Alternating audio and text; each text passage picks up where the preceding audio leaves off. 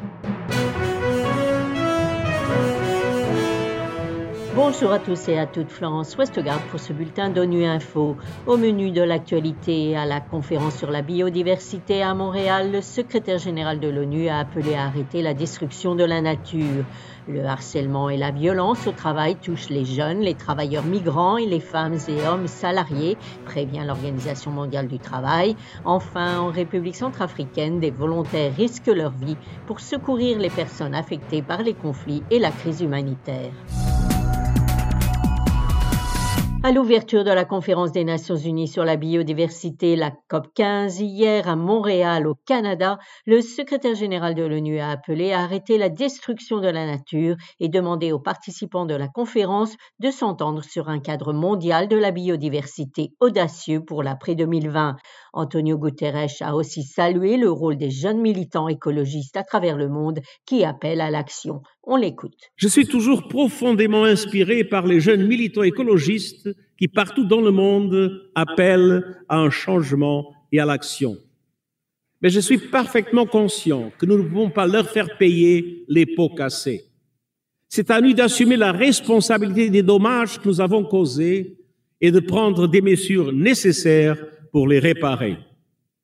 Oublions les rêveries de certains milliardaires. Il n'y a pas de planète B.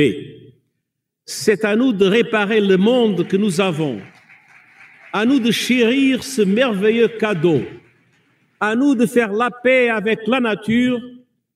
Je vous en conjure, faites ce qu'il faut. Agissez pour la nature, agissez pour la biodiversité, agissez pour l'humanité.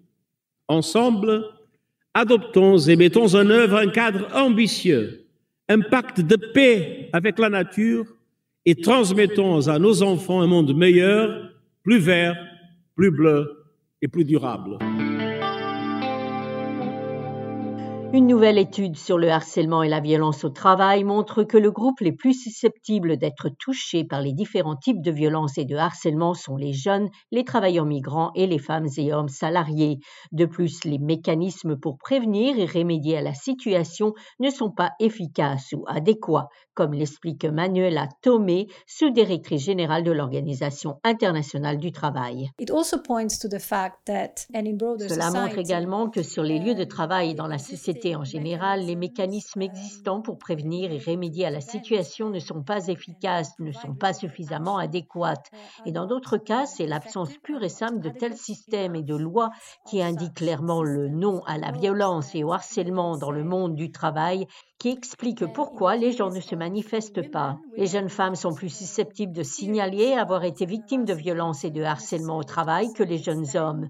De plus, dans le cas des femmes, elles ne subissent pas nécessairement la violence et le harcèlement dans la même mesure et sous les mêmes formes. Par exemple, l'enquête souligne que les femmes migrantes sont deux fois plus susceptibles que les femmes non migrantes.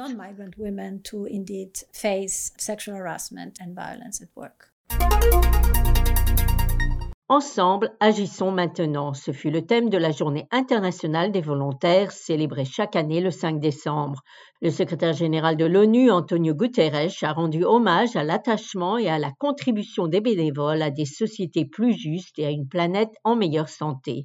En République centrafricaine, des volontaires risquent leur vie pour secourir les personnes affectées par les conflits et la crise humanitaire. Un reportage de Victoire Giacoué de Guira FM. Ils sont nombreux, ces femmes et hommes volontaires qui mettent leur vie, leur savoir et compétences au service d'un peuple qui le veulent plus solidaire. Béranger Mokoyuko, coordonnateur des volontaires des agences du système des Nations Unies. Aujourd'hui, les volontaires dans nos communautés travaillent beaucoup auprès des autres, mais également auprès des communautés pour pouvoir identifier les problèmes qui se posent aux communautés, appuyer les communautés à pouvoir trouver les meilleures façons de résoudre ces problèmes. Et donc ceux-là, ils le font, que ce soit les volontaires qui soient centrafricains, ou bien des volontaires qui sont expatriés, ou bien même des jeunes qui se regroupent dans des associations, dans des organisations et qui œuvrent pour pouvoir relever tel ou tel défi au niveau des communautés.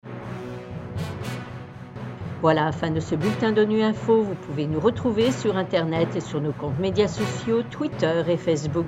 Merci de votre fidélité. À demain, même heure, même fréquence.